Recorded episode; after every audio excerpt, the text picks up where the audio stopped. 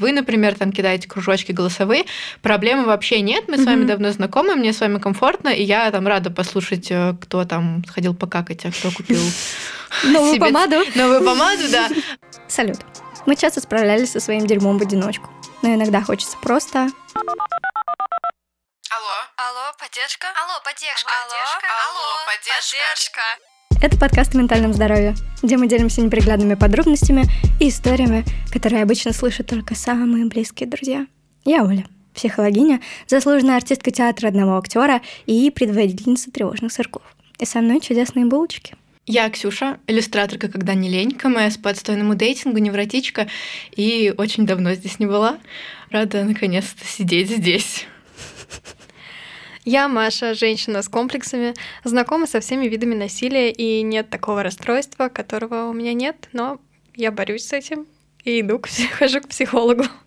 Такая эволюция из выпуска в выпуск. Теперь появляется эта сносочка. Да, как вы могли услышать, с нами сегодня нет Тамары, потому что мы выпадаем по очереди из жизни. Сначала я привыкаю к антидепрессантам, теперь у нас Тамара болеет. Только физически. Да. Простудилась. Только физически. Это тот самый подкаст, где это духовно. Тот самый случай, когда нужно прям уточнить, как именно болеет человек. А сегодня мы с вами поговорим о ненасильственном или же экологичном общении. Как мы выяснили во время записи мужского выпуска, далеко не все умеют экологично общаться – и в жизни мы тоже очень часто с этим сталкиваемся, а в последнее время как-то даже слишком часто. И у нас даже есть кейс внутри нашей команды, которым мы сегодня поделимся и на нашем примере расскажем, как надо, как не надо, что нужно учитывать. А сейчас щит Слушайте этот выпуск и загибайте пальчики, если у вас постоянные недопонимания с людьми. Диалоги с вами часто приводят к спорам. Вы читаете сообщения и не отвечаете дольше суток. Не можете построить отношения с людьми и не понимаете, что не так. В ссорах переходите на личности. Начинаете диалог с голосовых сообщений или отправляете их малознакомым людям, не спрашивая их. Уходите от серьезных разговоров. Итак, у меня три у меня два. У меня тоже два. Но и то они такие типа с поправкой, потому что я вроде бы знаю, что, например, идет не так в построении отношений, но строить их у меня все равно не получается. Если вы загнули хотя бы несколько пальчиков, оставайтесь с нами и слушайте этот выпуск до конца. И также напоминаю, что у нас есть наш чудесный телеграм-канал, в котором можно увидеть детали нашей жизни, немножко наших кисок,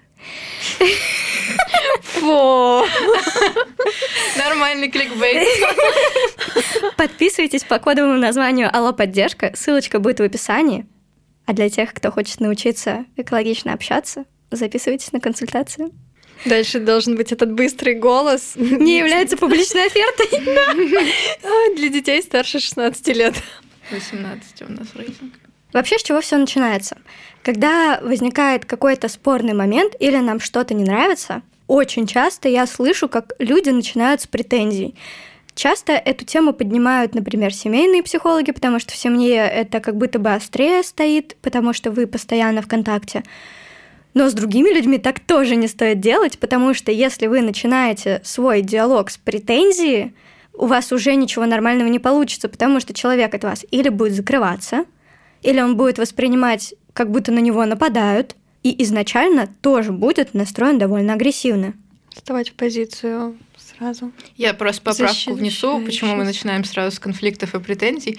Потому что конфликт это нормальная часть отношений. Угу. Даже если вы супер хелси осознанные котята, вы все равно будете с людьми ссориться так или иначе, потому что жизнь случается несмотря на то, что конфликты это нормальная часть отношений, вот то, как они решаются чаще всего, как я вижу там в чужих семьях, mm-hmm. в чужих отношениях, в моих отношениях и прочее, прочее, в общем, в целом вокруг меня, чаще всего это пиздец насильственное общение, вообще не экологичное ни разу, и вот этот скилл, он вообще, мне кажется, есть, типа, блядь, у одного процента людей, которые наскребли копеечки на терапию и преисполнились. Как начать какой-то спор или высказывание недовольства экологично.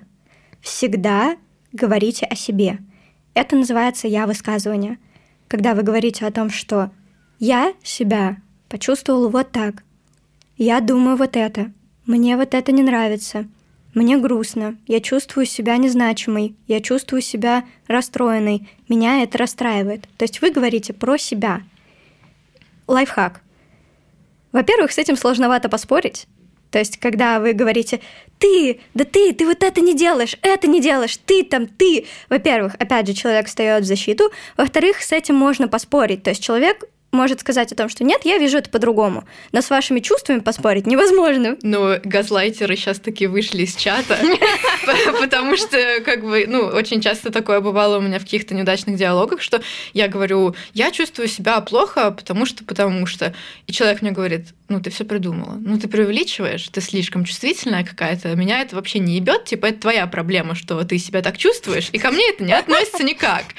Ну, такое, такое, конечно, тоже может быть, но это уже клиника. Другой вопрос, да, зачем нужен такой человек? Ну да, эм, понятно, я просто хотела с тобой посмотреть. Нет, нет, это в целом вполне себе логичная поправка, потому что мы тут такие все классные себя сидим, здоровые, но за пределами кабинета, за пределами студии записи подкаста есть жизнь, и люди там очень разные. Незнакомые с терапией.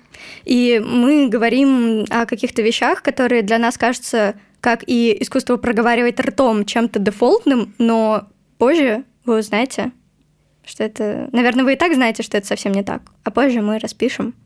Поминутно. Кто где соснул хуйца? Так вот, помимо того, что вы говорите о том, как вы себя чувствуете, важно еще спросить у человека, что чувствует он, что он думает об этой ситуации. Угу. Вы можете высказать предположение о том, что мне показалось, что ты был как-то агрессивен в мою сторону. Так mm-hmm. ли это? Оно отчасти я, отчасти ты, но тут вы как бы спрашиваете человека, вы не диктуете ему в лоб о том, что ты гандон, мудак и пидорас. И надо делать вот так, как я тебе сказала. И... Типа, иди мой посуду. Ну вот у нас, да, у нас была э, да, тема да. про «иди мой посуду» в предыдущем выпуске, и там конфликт был абсолютно не в том, что надо мыть посуду, а в mm-hmm. том, что нужно уважать труд да, да. человеческий. И важно еще обозначить, что вы пришли сюда не ругаться, вы пришли сюда, потому что вам хочется сохранить отношения, вам не все равно. Вы пришли поговорить, даже если вы говорите через я высказывание, человек не понимает.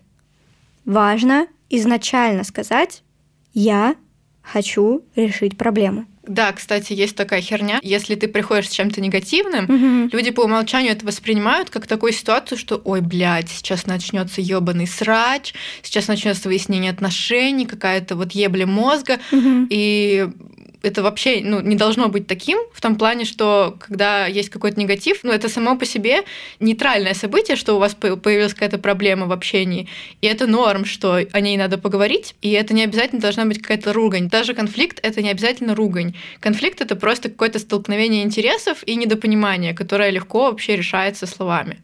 А ругань — это вот уже там переход на личности, какая-то истерика, манипуляция, о которых мы дальше поговорим. У нас с Ксюшей тоже был момент, когда мы подцапались просто на ровном месте, потому что я была дико уставшая и не могла об этом никому сказать. И что мне понравилось, по сути, я это все начала, но Ксюша приходит и говорит, у нас есть какие-то недосказанности, у нас есть вот это, потому что я себя почувствовала неприятно, когда ты начала на меня гавкать просто с ровного места, и для человека было абсолютно непонятно вообще, что, что произошло, все же было хорошо. И это очень здорово, это очень приятно, когда человек приходит и говорит, слушай, вот мы дальше делаем дело вместе, мы пишем подкаст, и, в принципе, мы дальше общаемся, для меня важны наши отношения, и я бы не хотела, чтобы дальше была какая-то напряженка. Когда вы утаиваете какие-то эмоции, какую-то агрессию, невысказанности, оно потом просто стреляет вам в голову, и вот тут уже начинается ругань, у всех накопилось, и вы начинаете дико сраться. Это было в выпуске про осознанность, где ты рассказывала историю про кофе, где ты угу. просто тебя размазала из-за того, что твой бывший не мог кофе открыть нормально, и ты ему там высказала просто за год отношений все твои претензии. Да, так и есть. Действительно невозможно подавить никакую эмоцию, она рано или поздно, как пружинка, Отскочит обратно Отскочит, да, кому-нибудь въебало обязательно. Поэтому очень важно высказывать все свои претензии, но делать это осторожно и всегда помнить о том, что вы общаетесь с живым человеком, это не означает, что теперь постоянно с его чувствами нужно нянькаться. Это означает, что исходя из тех ресурсов, которые у вас есть на сегодняшний день, ну, вы, конечно, никому ничего не должны, но было бы здорово и было бы более продуктивно для вас и для ваших отношений, ну, если бы вы сделали так. Ситуация, которая произошла у Ксюши с Машей, она довольно показательная в этом плане. Да, это сложно все применять в ситуации, когда у всех там своя жизнь, свои проблемы, все уже напряглись, устали, и вот это все. Не вдаваясь в подробности какие-то личные, просто случилось так, что у меня накопился ряд штук, которые я не озвучивала своевременно, и в итоге они как бы встали таким списком у меня в голове, и из-за этого образовалось напряжение. Я позволила себе нагавкать на Машу, когда это вообще было неуместно, ну, то есть на ровном месте практически. И стало понятно, ну, что как бы есть какое-то еще что-то, что нам нужно было бы обсудить тоже из-за того, что я хотела сохранить наши хорошие отношения и в итоге ну, не накапливать это напряжение еще дальше, пришла к Маше и попыталась донести свою мысль, но тоже исходя из своего ресурса, я не скажу, что я супер правильно это сделала, наверное. Ну, то есть мне сложно это оценить. Я очень сильно старалась. Вот сделала как могла, настолько хорошо в тот момент, насколько... Было ресурсно. Да, было ресурсно. Старалась по правилам все делать, типа там я высказывание, без вот этих ты, что вот мне было неприятно вот это, я бы хотела, чтобы в будущем было так. И как я на это отреагировала? Ну, тут, наверное, будет... Да, тут, наверное, лучше... слово Маша. Я была тоже в не самом своем лучшем эмоциональном состоянии. Я еще болела, работала из дома, э, с девочками лично не виделась. Ввиду некоторых изменений внутри меня, мой тревожный тип привязанности превратился в избегающий, и поэтому, когда возникла проблема, я решила, что я не буду вообще разговаривать, вообще. Я просто буду работать все время из дома и не выйду больше из дома никогда. Ну, и у меня еще есть проблемы с высказыванием претензий, в целом э, реакцию на агрессию у меня очень слабая. В общем-то, я ничего не сказала. Я сказала ок. Да, и это не дало мне никакого удовлетворения, потому что я вроде бы поделилась всем, что я хотела, получила какой-то фидбэк, типа, окей, я поняла, но ситуация вообще не улучшилась, потому что я сижу, думаю, ну, блядь, охуенно, что дальше? И вот это мое накопленное напряжение никуда особо не развязалось. Я увидела, что есть претензии, что я их себе не выдумала, что действительно что-то происходит. Мне выкатили список, и я тогда восприняла это как личную претензию, обиду. До меня снисходят, берут на себя, там, не знаю, ответственность за мои проступки. И вот я такой ужасный человек, и раз я ужасный человек, то лучше вообще со мной больше никогда в жизни не разговаривать, и давай порвем раз и навсегда. Да, поэтому я сказала, ок, моя а, обида какая-то, гнев внутренний, он остался и никуда не не вышел. И поэтому мы продолжали быть в конфликте, хотя Ксюша пыталась его урегулировать. И потом снова случился... Ксюша мне что-то написала, я восприняла это как личную обиду, как супер грубое обращение, которое на самом деле не было таким. Это обычные слова, которые я восприняла очень неправильно. И в итоге мы еще раз столкнулись, и я тогда уже высказалась очень обидными словами. И мы как будто бы поссорились еще сильнее, но минут через, не знаю, 20 меня уже подотпустило, и вот после того, как я высказалась в ответ, не просто промолчала или сказала, ок, я тебя поняла. В ответ на Ксюшины поинты я высказала какие-то свои, и произошел разговор. И mm-hmm. после этого я перечитала еще несколько раз изначальное письмо. Я наконец посмотрела на него трезвым взглядом, лишенным агрессии и какой-то обиды. То есть это просто были слова, важные слова. Я их перечитала и в итоге написала Ксюше, и мы все решили мирно. И все хорошо, я больше не хочу убежать. Да, я тут хочу две штуки сказать. Во-первых, Машему нужно было время какое-то, то есть это не сразу все произошло, mm-hmm. а я вот человек, которому надо здесь и сейчас. Mm-hmm. Вот если что-то мне надо, вот давайте прямо сейчас все обсудим, и мне насрать, что вы там что-то чем-то заняты и вам как-то плохо, я вот готова сейчас, значит, и вы должны быть готовы. Это, конечно, абсолютно неправильно, и до меня тоже дошло в какой-то момент, что ну, я не могу заставить человека со мной разговаривать, если он пока что не готов это делать. Я сделала со своей стороны все, что могла. Mm-hmm. Дальше как бы я складываю лапки и жду. Что дальше? Это тоже важно, давать людям пространство, mm-hmm. чтобы подумать, как-то успокоиться, ты сам успокаиваешься в итоге, и вы способны отложить все там эмоции, агрессию какую-то, еще что-то, и спокойно разговаривать. И еще что хотела сказать, вот как раз про Машино восприятие, что очень часто я вижу это в других людях. Вот mm-hmm. у меня тоже была история недавно с моим любовным интересом, с которым, к сожалению, пришлось разойтись как раз по этой причине, mm-hmm. что любую какую-то конфликтную ситуацию она воспринимала как то, что я целиком ее называю вот ужасной хуевой, и вообще mm-hmm. лучше бы ее не было. А я в реальности просто говорю, блин, мне вот не нравится эта ситуация, мне стало от нее обидно, вот mm-hmm. твои слова меня задели. Она как бы воспринимает это так, как будто я ей говорю, ты говно, ты вообще ничего не заслуживаешь в этой жизни. Ты шлюха, и мать твоя шлюха, да. а отец твой воровал лошадей на заправках. Да, да, вот типа того. И этот конфликт в итоге уходит от того, что изначально я хотела обсудить, к тому, что мы пытаемся разобраться в том, что я ее не ненавижу. Меня начинает обижать, что она не слышит меня. Ее начинает обижать, что я вот вообще пришла разговаривать о таких вещах и как будто бы выясняю отношения, хотя вообще такого плана изначально не было. Я хотела просто обсудить. Большинство конфликтов можно решить, ну, буквально за полчаса, поразговаривав открыто и честно, потому что это все растягивается говно, вы сами замыкаетесь в себе, там, гавкаете друг на друга, потому что у каждого свои комплексы, триггеры, и вы там их друг на друга проецируете. И мне кажется, что очень много людей, вот как раз к выпуску про вину нашему, угу. очень много людей вообще не выносят чувство вины, в том плане, что вот ты говоришь, меня задели твои поступки, и человек чувствует за это вину, и ему настолько невыносимо это чувство, что он начинает вообще от него отгораживаться, защищаться максимально, убегать, и не идет из-за этого на контакт. Mm-hmm. Это вот сейчас мы, наверное, плавно перейдем к теме про манипуляцию mm-hmm. с этим. Человек начинает вот как раз манипулировать и разворачивать ситуацию в свою пользу так, чтобы ты был типа виноват, а он не виноват, и чтобы он наконец-то перестал чувствовать вот эту вину и перестал чувствовать себя таким плохим, потому что у него идет отождествление себя и ситуации. Mm-hmm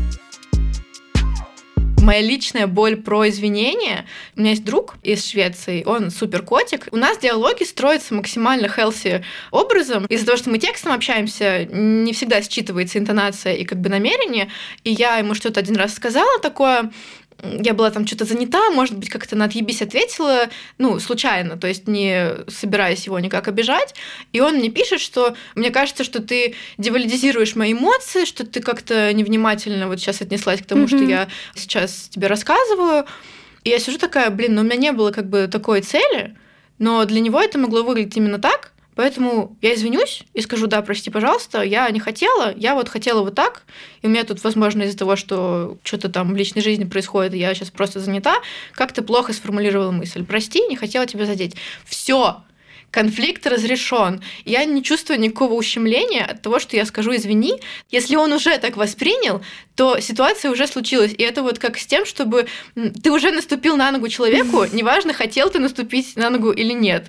Стоит за это извиниться в любом случае, потому что человеку уже больно стало. Мне бы хотелось, чтобы больше людей умели вот так вот делать что даже если они не чувствуют какой-то вины и понимают, что у них не было намерения тебя как-то разозлить, обидеть или расстроить, если ты им говоришь, что, блин, ты вот меня сейчас очень сильно обидел, они такие, да, блин, извини, пожалуйста, я хотел вот это, вот это. Угу. И всем понятно, что случилось. Все, каком... говнежа нет. Да, говнежа нет, на каком моменте произошло недопонимание, вы еще больше сблизились, потому что вы обменялись вот этим фидбэком, и все. То есть это решается просто буквально за пару слов. Мне несложно сказать «извини», но иногда хочется сказать «извини» как-то сильнее. Mm-hmm. И кажется, что вот просто слов недостаточно. И, например, когда у меня была с Соней конфликтная ситуация, и она говорила, ну вот ты мне сделала больно, вот поэтому. Я сидела и не понимала, как мне отреагировать на это. То есть я скажу ей, прости, пожалуйста, что я так поступила, я больше так не буду, но это немножко, не знаю, может быть, детская позиция или... Ну, а когда я так сказала, во всяком случае, она такая, ну ты же продолжишь так делать. Мне хочется как будто пообещать, что я больше так не буду, что у меня там были свои какие-то проблемы, что я так поступила не специально.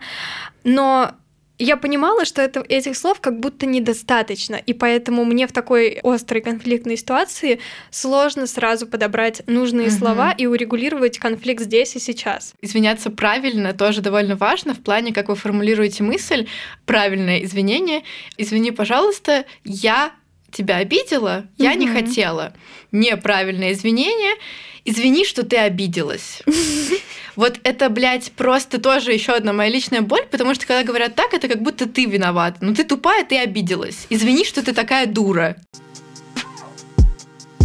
К сожалению, в реальной жизни мы часто сталкиваемся с тем, что даже если вы начинаете диалог правильно, даже если вы приходите с правильным крутым намерением, не все люди могут дать вам то же самое в ответ. Это mm-hmm. важно помнить. Но еще важнее распознавать манипуляции. Самые распространенные манипуляции — это вообще сверхобобщение.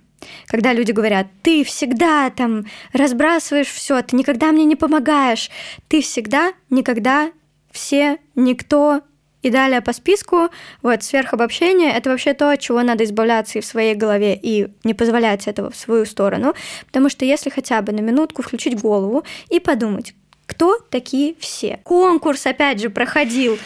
Всех людей собрали. Давайте, кто из вас самый долбоеб? И начина... метрики какие-то подключили.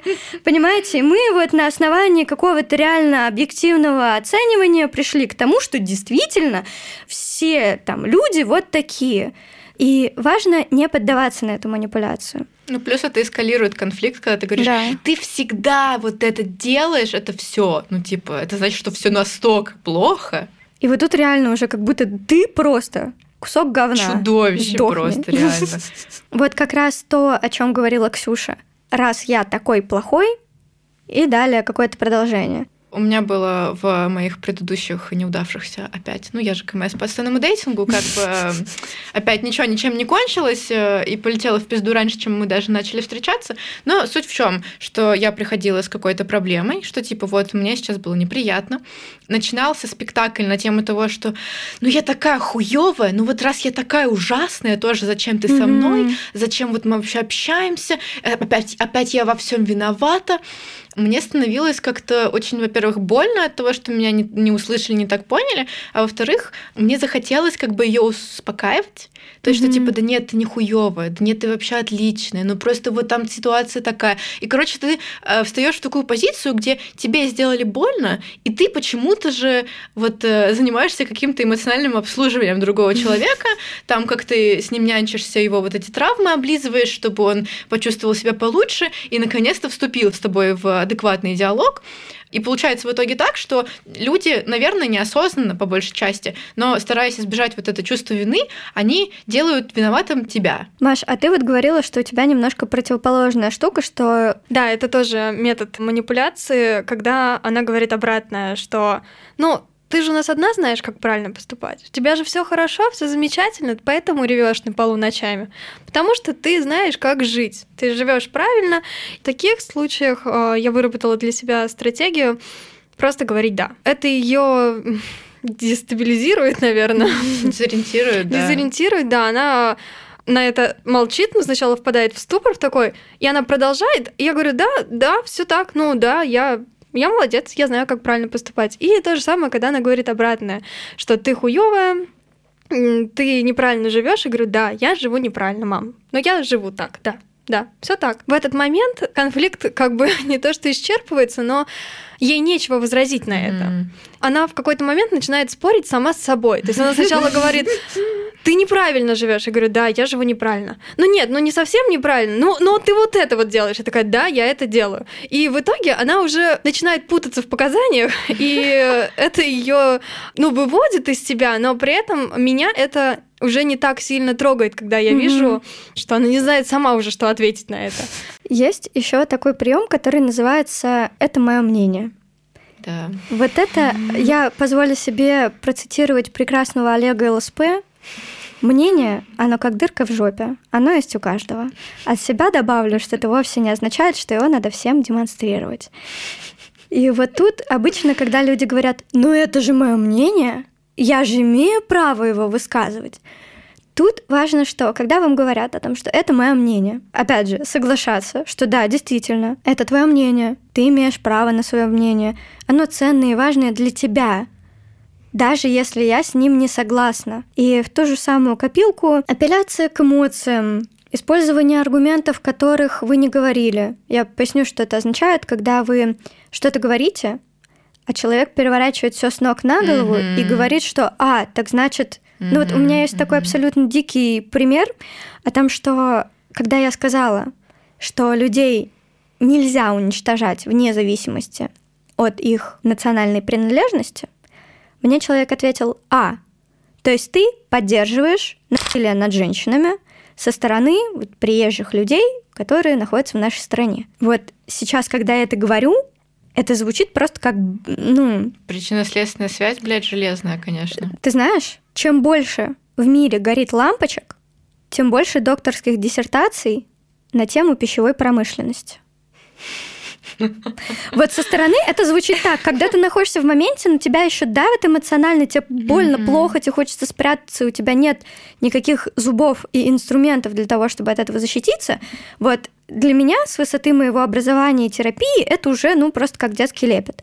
А в тот момент мне казалось, что это просто какой-то трэш. Э, в этой ситуации возникает сразу чувство оправдаться, потому что mm-hmm. ты такой, да нет, я так не считаю, я считаю вот это. Mm-hmm. И ты начинаешь еще больше разгоняться, тебя злит, что человек хуйню полную несет и переворачивает твои слова. Если еще раз суммировать, как вообще им противостоять, первый способ, про который сказала Маша и Ксюша, о том, что просто соглашайтесь, и рано или поздно человек просто самоликвидируется. Угу. Потому что человек ожидает от вас реакции. Да, да.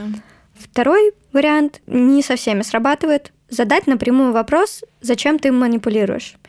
Возможно, вы получите на него ответ, что нет, я этого не делаю, но чаще всего, когда человек понимает, что вы понимаете, угу. даже если он вам ответит, нет, это не так, он поймет, что с вами уже не все так просто. Вот про последний пример круче всего сказать о том, что это некорректный вопрос.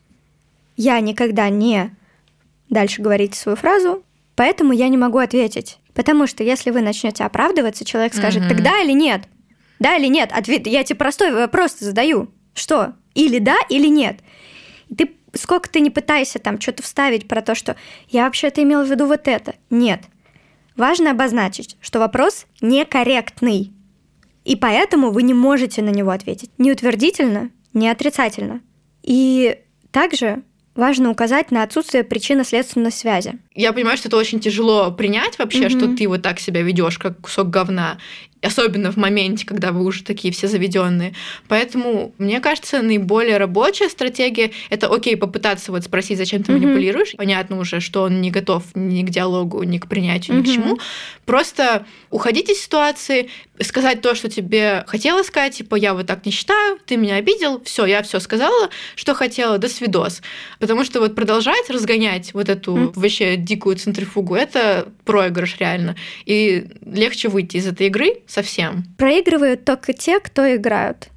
Как mm-hmm. только вы говорите о том, что вот в это я во все вмешиваться не собираюсь, вы остаетесь вне этой игры, и, соответственно, не проиграть, не выиграть вы не можете.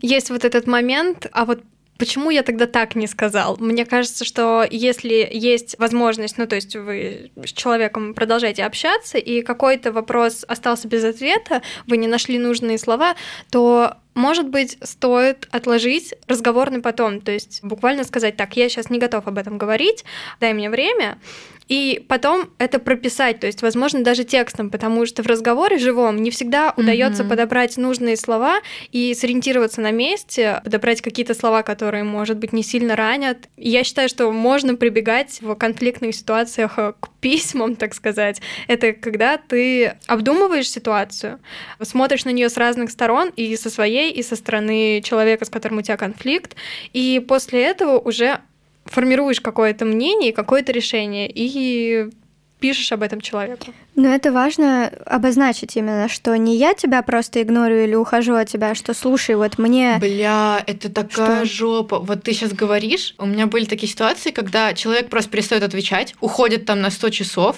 просто посередине ссоры. Угу. Я, я такая сижу еще больше обиженная, типа какого хуя. Угу. Человек возвращается такой, мне нужно было время, чтобы подумать. Я... И я сижу, думаю, блядь, а нельзя было сказать об этом, чтобы я хотя бы знала, что ты не просто съебал, и тебе насрать там, и ты меня вообще бросил, а что ты там ушел подумать, угу. а все переварить, и чтобы я тоже как бы ушла подумать и все переварить, а не так, что просто блядь, я не читаю твои сообщения полдня, нахуй, я там уже с ума сошла, а потом человек успокоился, приходит ко мне с чистой какой-то головой, а я все это время кипела. еще кипела и думала, боже, что за херня, как же так, как ты вообще мог со мной так поступить, и диалога тоже не случится, потому что он там уже такой весь преисполнился, все обдумал, а ты брошенный, сидишь mm-hmm. еще более обиженный, и начинается новый виток ссоры. Ну вот вообще я обычно говорю о том, что, слушай, как бы мне сейчас тяжело с собой справиться, я там лет до 18 вообще была человеком, который абсолютно не выбирал выражения. Это был навык, который я приобретала, и мне очень не хотелось бы ранить других людей. И я понимаю, что где-то в порыве я могу прям ляпнуть что-нибудь эдакого. Mm-hmm. И я обычно стараюсь это обозначить, но опять же, для этого нужна определенная эмоциональная зрелость. Это я как раз хотела сказать, что да, обозначайте, пожалуйста, если вам надо время подумать или вы не готовы говорить, так и скажите. Я сейчас отойду, на пару часиков. И вернусь. Да, и вернусь, и мы продолжим разговаривать. Все типа нормально. Потому что предупреждать о таком вообще очень нужно. И это вот очень зрелая позиция. Mm-hmm. И для зрелой позиции, помимо возраста, нужна еще эмоциональная зрелость. Она и заключается в том, что вы способны понимать свои эмоции и нести за них ответственность. Вообще в Гугле еще написано, что уметь контролировать, но я как-то как будто бы не очень... Смотри, контролировать эмоции невозможно. Да контролировать то, как ты обращаешься с этой эмоцией и какую реакцию выдаешь, угу. вот это как раз в твоей власти. Угу. То есть, ну, проконтролировать, как сильно ты злишься, ты не можешь.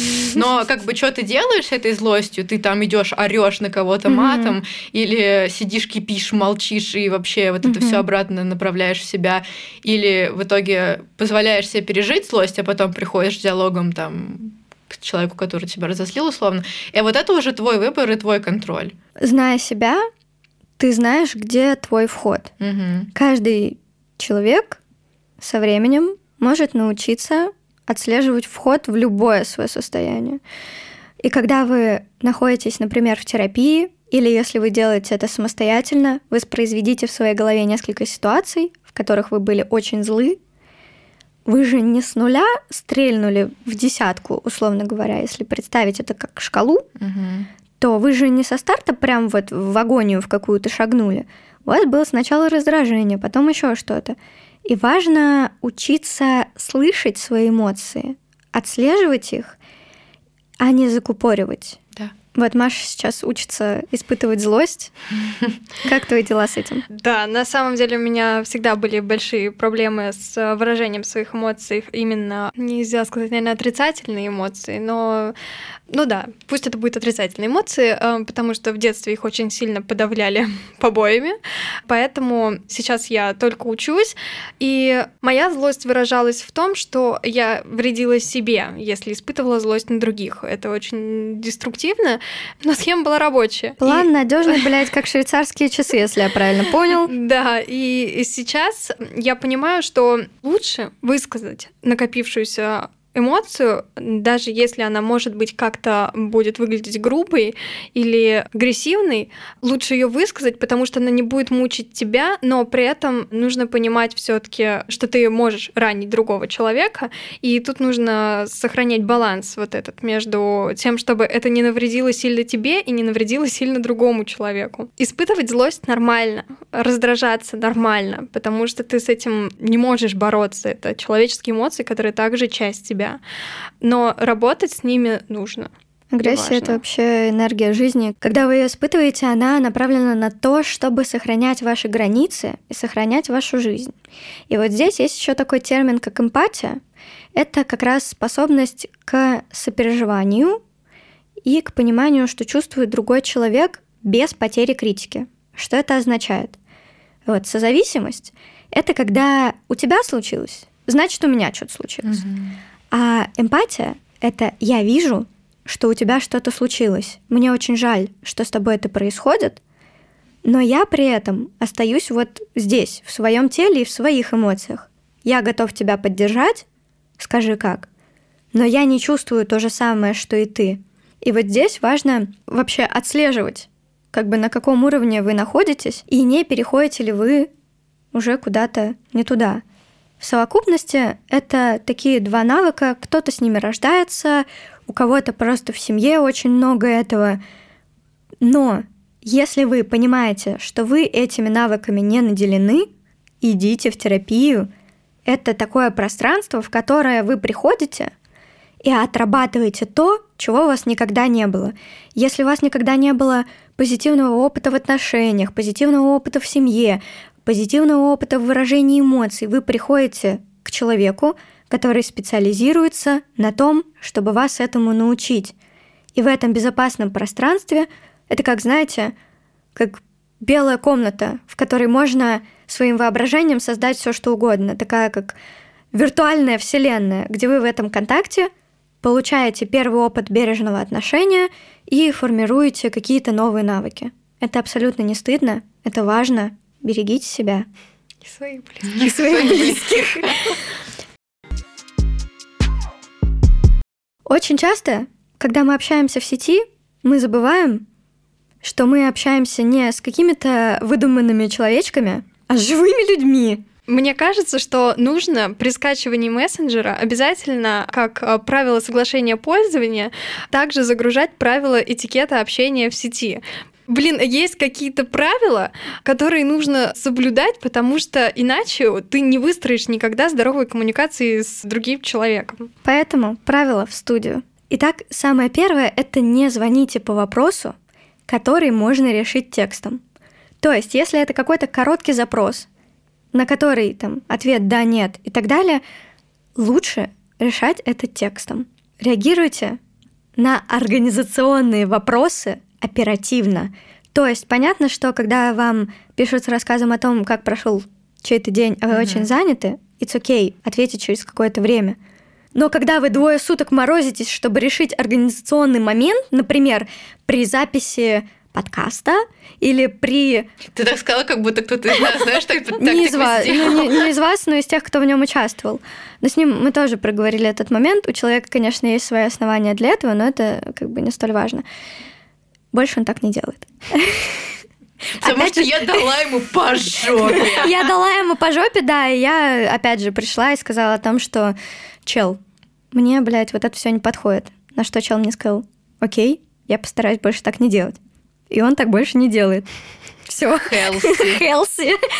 Да, и я как человек, который часто что-то организовывает, для меня это персональная боль, потому что я понимаю, если бы я приставала с расспросами «как дела?», это mm-hmm. один разговор. Когда на мне организация чего-то, на мне время других людей, мне нужно согласовать все со всеми, плюс какие-то еще дополнительные ресурсы подключить.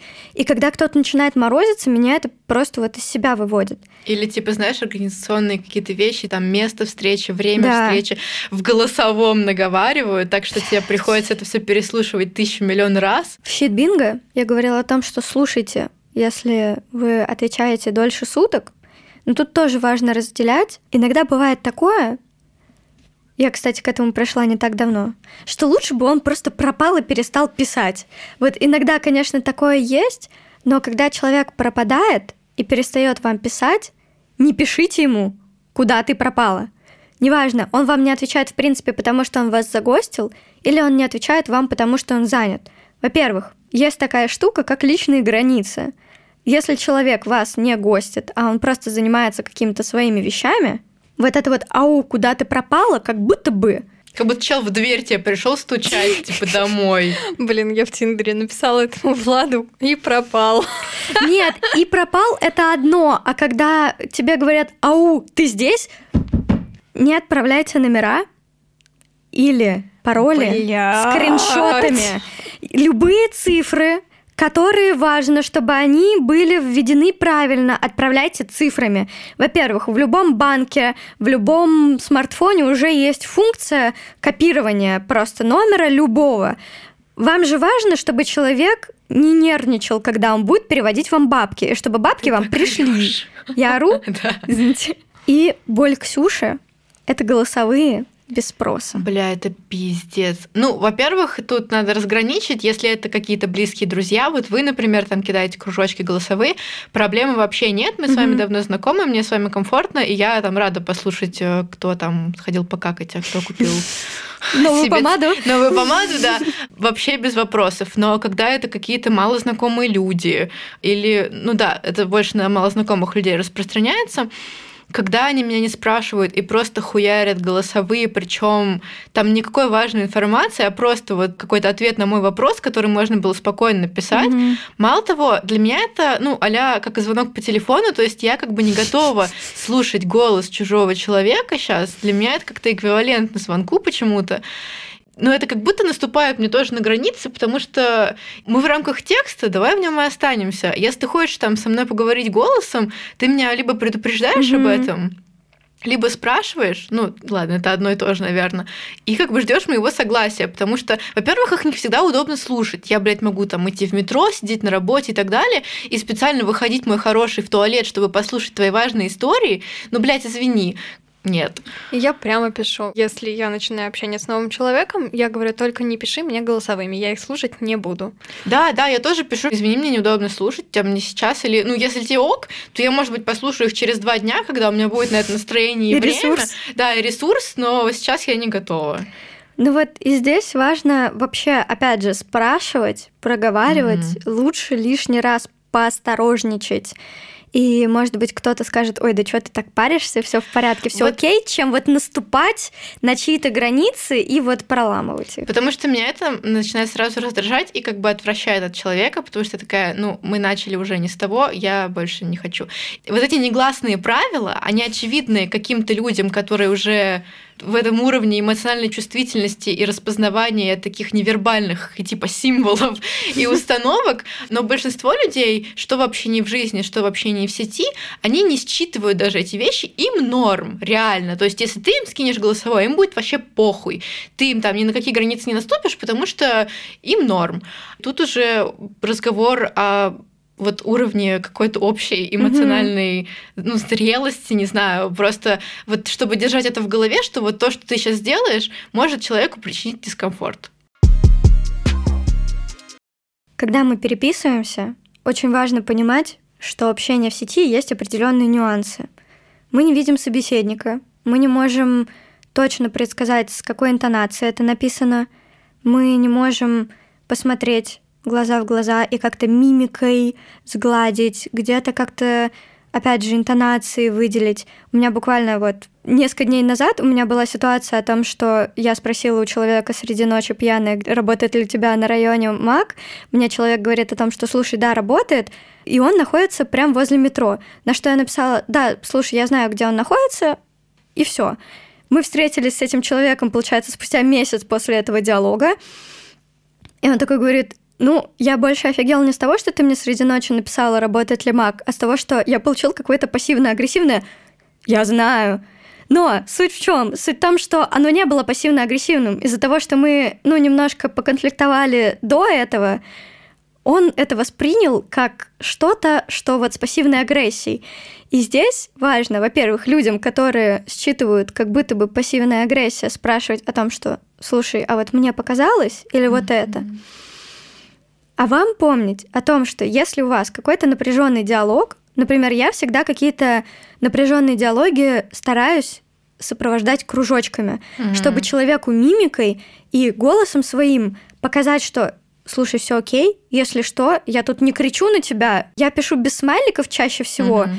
и я вот так это стараюсь показать. Мне вообще кажется очень интересным, что мы вот э, первое поколение людей, которые находятся в таких условиях, что у нас общение не только в жизни, но еще и в сети. Угу. И тут какие-то новые правила появляются, какие-то вот символы, какие-то коды непонятные. Явки, пароли. Явки, пароли, да. Как бы мне понятно, почему многие не умеют с этим обращаться как-то. Угу. Но с другой стороны... Надо учиться. Надо учиться. Это такое же общение, как в реальной жизни. В нем есть тоже куча нюансов и почва для конфликтов, вот как то, что тон mm-hmm. не слышишь, и можно там прочитать обычный... Оля вообще была на приколе в тот вечер, я так понимаю, и такая, типа, да, я знаю. А чел прочитал, я знаю. И вот пошел нахуй. Да, пошел нахуй. Ну да. Маш, ты говорила о том, что плюс переписки в том, что можно перечитать и с более холодной головой понять это по-другому спустя время. Да, действительно, потому что мы если находимся на расстоянии, то мы находимся в разных состояниях эмоциональных и действительно можем считывать неправильно. Например, я всегда ну, так уж сложилось исторически, считываю любые, даже нейтральные сообщения саркастически. И поэтому очень часто бывает такое, что мне кажется, что люди раздражены и ненавидят меня, хотя это не так. Просто потому, что я сама все читаю, вот из-за своего внутреннего конфликта я считываю это вот так. И поэтому мне приходится по несколько раз перечитывать нормальные сообщения нормальным тоном для того, чтобы понять, что хотел сказать человек. Поэтому да, с одной стороны, переписки это хорошо, это классно, но с другой стороны, есть вот эта проблема, что не всегда считываешь тон, либо считываешь его э, не так, как нужно. Меня пугают точки вообще, обсираюсь просто, когда люди пишут сообщения с точками. Mm-hmm. И мне кажется, что все, человек просто максимально зол, хочет меня уничтожить, и Поэтому ничего хорошего мне не желает. Важно помнить об этих нюансах и сохранять бережность и проговаривать все эти моменты. Мне тут очень хочется сказать, что да, нужно начинать с себя, но в то же время нужно помнить, что диалог это все-таки танго mm-hmm. на двоих, и несмотря на то, какими бы вы не были проработанными, осознанными и вообще максимально дипломатичными, использовали там я, высказывания и вот это все прочее, другой человек может таким не быть в силу своего mm-hmm. бэкграунда, в силу своих каких-то обстоятельств, комплексов, травм и всего такого прочего, и в целом он не то чтобы прям должен вот прям на месте взять и научиться с вами это делать. Как бы у всех свой темп, наличие желания тоже не, не у всех оно есть. Угу. Как бы людям многим комфортно в том... В своем болоте. Да, в своем болоте, в том стиле общения, в котором они другими взаимодействуют выход из этого такой, я очень долгое время пыталась всех переучивать. Я же такая из терапии, я вам сейчас все объясню, ребята. Я просто я вам покажу этот новый мир, и вы все поймете сразу, и вообще все у нас сразу наладится. Это полная хуйня, вот этот комплекс Бога тоже нужно у себя убирать, потому что ну, люди могут не воспринимать ваши слова, им, может быть, это не нужно, и они просто вот в силу своих каких-то штук искренне действительно не могут этого сделать, и какие действия требуются от вас в этом случае, я чаще всего заканчиваю такие взаимоотношения, угу. потому что люди вне конфликта могут быть просто замечательными, заботливыми, максимально э, любвеобильными, но то, как они ведут себя в конфликтах, настолько сильно меня дезморалит, расстраивает, разочаровывает. И вот я чувствую себя максимально плохо из-за как раз вот этой вот разницы в нашем стиле коммуникации и вообще в подходе и в наличии бережности, что ну, для меня эти отношения как бы они перестают приносить мне столько же радости, и все как бы смещается вот в сторону того, что я в них больше страдаю. Угу. И мне ужасно больно принимать эту мысль, что мне приходится прощаться с очень многими людьми. Но это как бы это единственный выход. Это единственный выход, потому что, ну, я долгое время оставалась в таких взаимоотношениях, они меня уничтожали абсолютно, и ничего из этого хорошего не уходило. А как только я их покидаю, как бы мне становится объективно легче. И с одной стороны, мне казалось, что, блин, Ксюш, ну типа ты такая придирчивая, вот сразу уходишь, вот как только тебе что-то не понравилось, сразу до свидос. С другой стороны, ну я даю много-много попыток людям. Первые 10 раз я э, спокойно поговорю, на 11 я уже не выдерживаю, и как бы, извините, мы прекращаем. Да, мне больно смириться с этой мыслью и больно пересчитывать количество людей, с которыми мне пришлось разойтись из-за этого, потому что это очень тяжело. Я их всех любила сильно, и они мне все были дороги, но из-за вот этих фундаментальных как бы различий пришлось с ними прощаться. И да, иногда это единственный правильный вариант. К сожалению, вы не всемогущи и перевоспитать никого не сможете. Я плюсану к высказыванию Ксюши, потому что действительно бывает такое, что единственный выход — это прекратить общение с человеком, либо выжить максимальную дистанцию, чтобы конфликты не случались, то есть э, минимизировать общение. Хочется сказать, что говорите, мы за слова не платим, они бесплатные, и поэтому лучше проговорите все. То есть лучше сказать э, чуть-чуть больше, чем не досказать. Люди не умеют читать мысли, они не всегда умеют считывать э, настроение, состояние, не всегда знают, что с вами происходит, и важно сказать это, потому что это может помочь человеку подобрать нужные слова. В общем, дайте людям возможность почувствовать вас вот так. Наверное, будет правильно сказать. Важно отслеживать, какие у вас есть комплексы, какие у вас есть нюансы, как вы что воспринимаете, потому что чаще всего очень многое зависит от вас. Важно прорабатывать моменты, ходить на терапию, если вы понимаете, что где-то что-то не так, слушать друг друга и беречь. Подписывайтесь на наш телеграм-канал, записывайтесь на консультации и до скорых встреч. Всех чмок-пупок.